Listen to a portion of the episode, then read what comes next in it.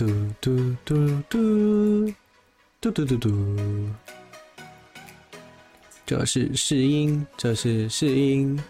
OK，好了吗？准备好了吗？你们准备好了吗？我还没有。什么东西呀、啊？哎、好了，等我点一下档案。好，Hello，大家好，欢迎回来，狂嗨团，我是狂小孩麦当当。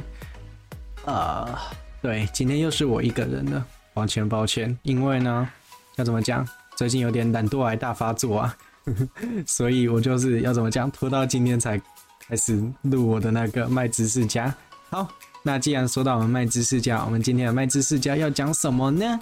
呃，让那个让虚拟病人不是是空间预算。好，空间运算，对，今天要来讲空间预算这样子。好，那空间预算是什么呢？不然这样子好了，我们就给大家一个想象的空间。好，想象一下那个我们八十多岁的时候的样子。当你已经没有办法好好走路了，必须要一个可能看护老 Coco 之类的。才能呃好好的顺利走路啊，好好的上厕所啊，甚至你还需要其他人的帮助才能好好吃饭。那如果我们就是那时候的我们没有请看护的话，一定非常的不方便吧？嗯，但是呢，聪明的人类一定能想得出更聪更简单的方法。那。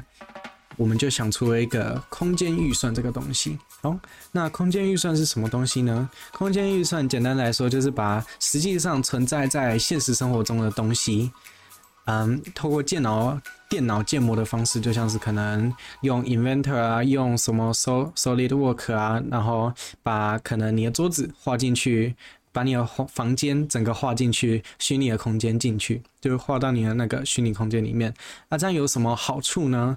嗯，这样子的话，电脑就可以辨认出你到底在这个空间里面在哪里，然后物体在这个空间里面又是在哪里。这样子，它就可以透过运算的方式来帮你算好，嗯，你可能会遇到什么阻碍啊，然后可能它可以帮助你做什么事情啊，这样子。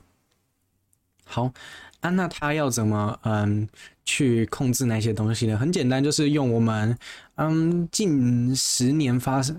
做出来的技术这样子就是物联网啦。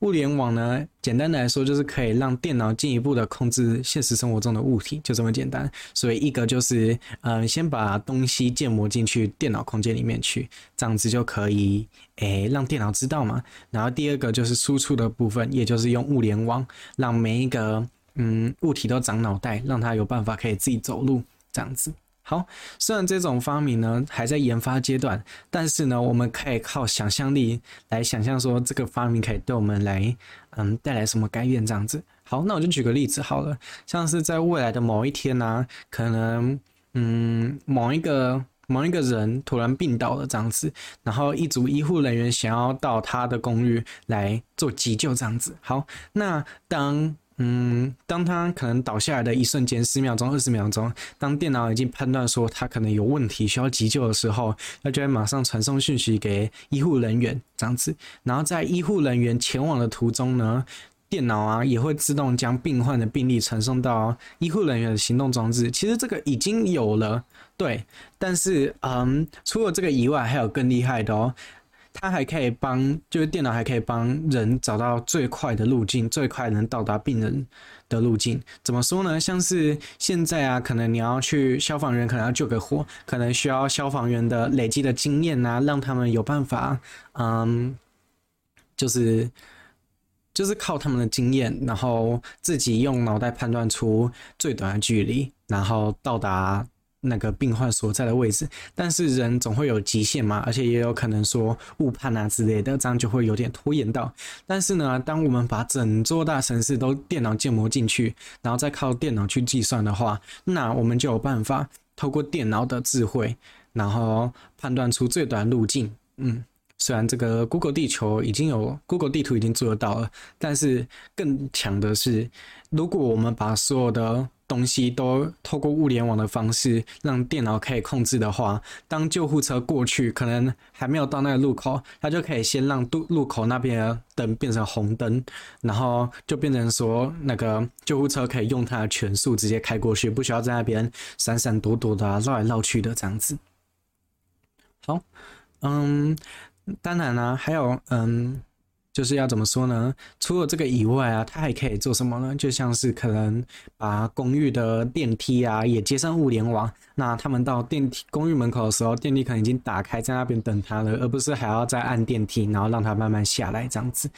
甚至甚至也有可能说，像是走廊上一定会有放东西嘛，那如果都把那些东西全部建模进去的话，挡住的物体也可以透过电脑自动让开，也就是说，它可以。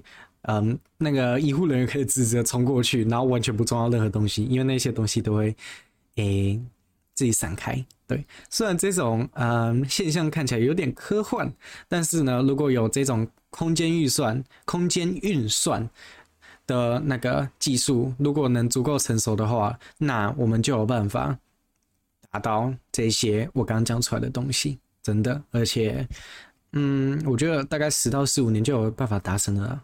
好，那我是麦当当，今天的十分钟麦知识家就到这边结束喽，感谢大家收看，我们下个礼拜四、礼拜三再见了，大家拜拜。